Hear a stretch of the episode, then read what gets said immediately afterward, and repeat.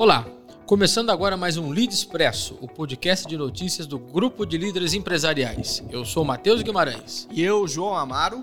Vamos agora trazer os principais destaques desta edição.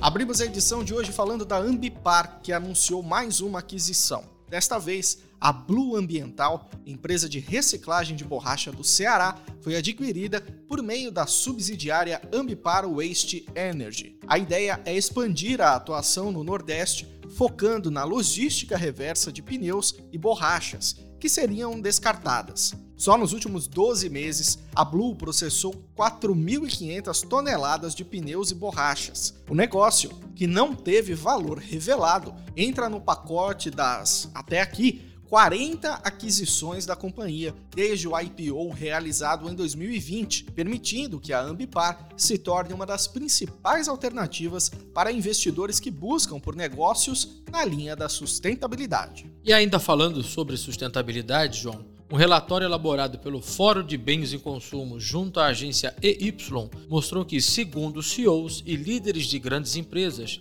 promover uma agenda de sustentabilidade é parte integrante do sucesso de uma companhia. O documento, que reúne opiniões de diversos executivos dos setores de bens de consumo e varejo, destaca as prioridades urgentes que o setor deve adotar para ajudar a cumprir o prazo de 2030 dos Objetivos de Desenvolvimento Sustentável da ONU. Cinco ações foram tidas como como urgentes e necessárias para isso, como parcerias para o sucesso, a medição para o progresso e o impacto, a incorporação da sustentabilidade no DNA da empresa, trazer o consumidor para esta jornada, além de dar mais prioridade às áreas em que a empresa tem o poder de fazer a diferença. A conclusão é de que grandes avanços já foram feitos, mas que todos devem ter o desafio de ir mais longe para que as metas sejam cumpridas no prazo grande desafio dos próximos anos, né? Agora, uma das maiores produtoras de cana-de-açúcar e etanol do mundo, a Raizen, anunciou o lançamento de um novo programa de aceleração de carreiras para desenvolvedores de todo o Brasil. Batizado de Raizen Tech Experience, a iniciativa tem parceria com a Gama Academy e pretende atrair, selecionar e treinar até 45 desenvolvedores juniores em uma capacitação